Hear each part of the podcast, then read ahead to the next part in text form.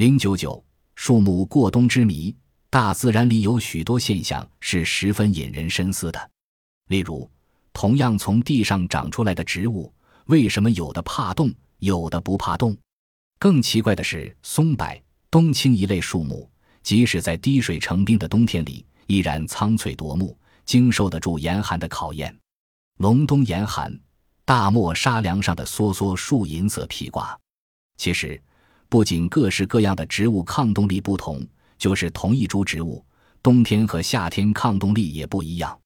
北方的梨树在零下二十摄氏度至零下三十摄氏度能平安越冬，可是，在春天却抵挡不住危害的袭击。松树的针叶冬天能耐零下三十摄氏度严寒，在夏天如果人为的降温到零下八摄氏度，就会冻死。树木如何越冬的秘密，让科学家们大费脑筋。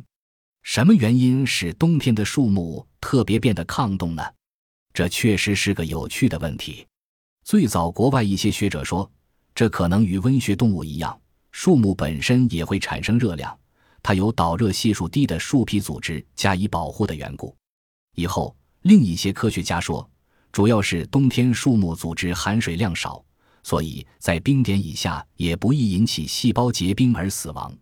但是，这些解释都难以令人满意，因为现在人们已清楚地知道，树木本身是不会产生热量的，而在冰点以下的树木组织也并非不能冻结。在北方，柳树的枝条、松树的针叶，冬天不是冻得像玻璃那样发脆吗？然而，它们都依然活着。